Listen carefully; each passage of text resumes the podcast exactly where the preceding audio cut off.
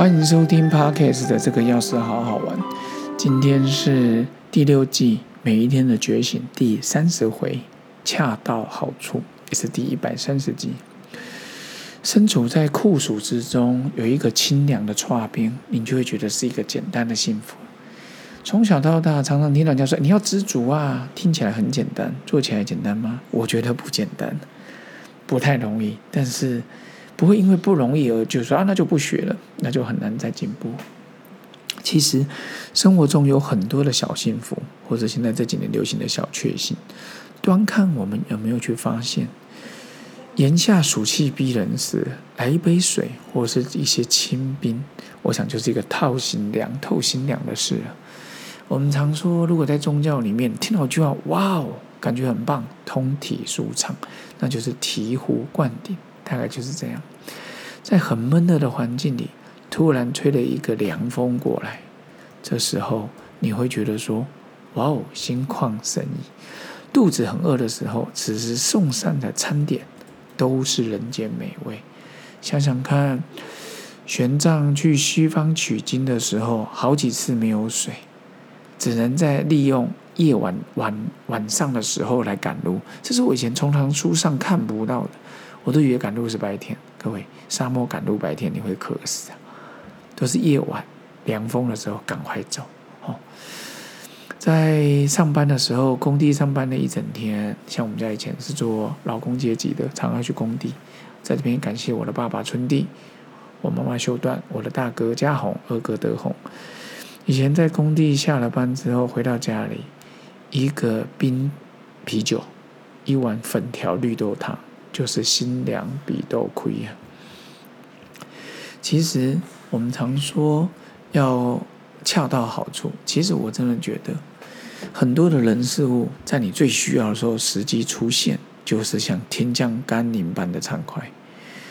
久旱临方临甘霖，他乡遇故知。故知每天看得到，他乡遇得到就不一样。金榜题名时，洞房花烛夜。对的时间里面出现对的人，对的人事物，就觉得超开心。台湾三个月前缺水，来一阵雨超好的。前两个礼拜雨大到不行。看看大陆，哇塞，那整个洪灾你会觉得真是无法想象。前两天的美国地铁跟大陆差不多，哇，那个真是一个飓风一来，常常过了超过我们要的。很多时候我们听到一句好话，看到一件好事，收到一个关心，所以常推荐各位好朋友可以写写卡片，每个月每个礼拜写给一个人你想写的。地址寄给他。说到这，我也想要尝试看看，以后呢就写封卡片寄给我想寄的人。现在这个时机里还能收到卡片，真的是不容易。那个那种感觉就像是画布上被我们的画布上好被画龙点睛一般，开了光啊，就是这个光。有时候跟周遭广结善缘。时时发出善念，有缘的人就能接收到讯号，就跟广播讯号一样。频道对了，主题对了，音量对了，频率契合之下，引起共鸣，一切就对了。心灵、身心灵就和谐了。协奏曲啊，哦，所以有时候我们常觉得人与人之间也是恰到好处。每天黏在一起，你不一定会更快乐。一个一个礼拜、两个礼拜、一两个月聚餐一次，我觉得非常好。天天聚餐，天天应酬，你看到酒、看到菜就会怕。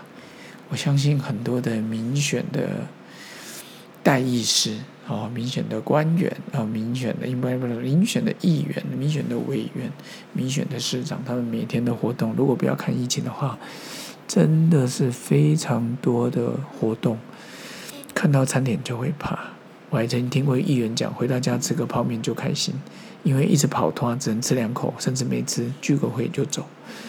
所以凡事恰到好处，那是因为我从电影看到了“恰到好处”啊，哦，四川人说的吧，还是上海？不知道，应该上海。恰到好处，所以当别人的及时雨更是幸福。OK，那今天跟各位分享到这边，也祝福欢迎各位。继续订阅分享这个钥匙的好坏，继续追踪。有任何问题在脸书上私讯回应我，我就会帮你回答喽。OK，恰到好处，咱们下次见，拜拜。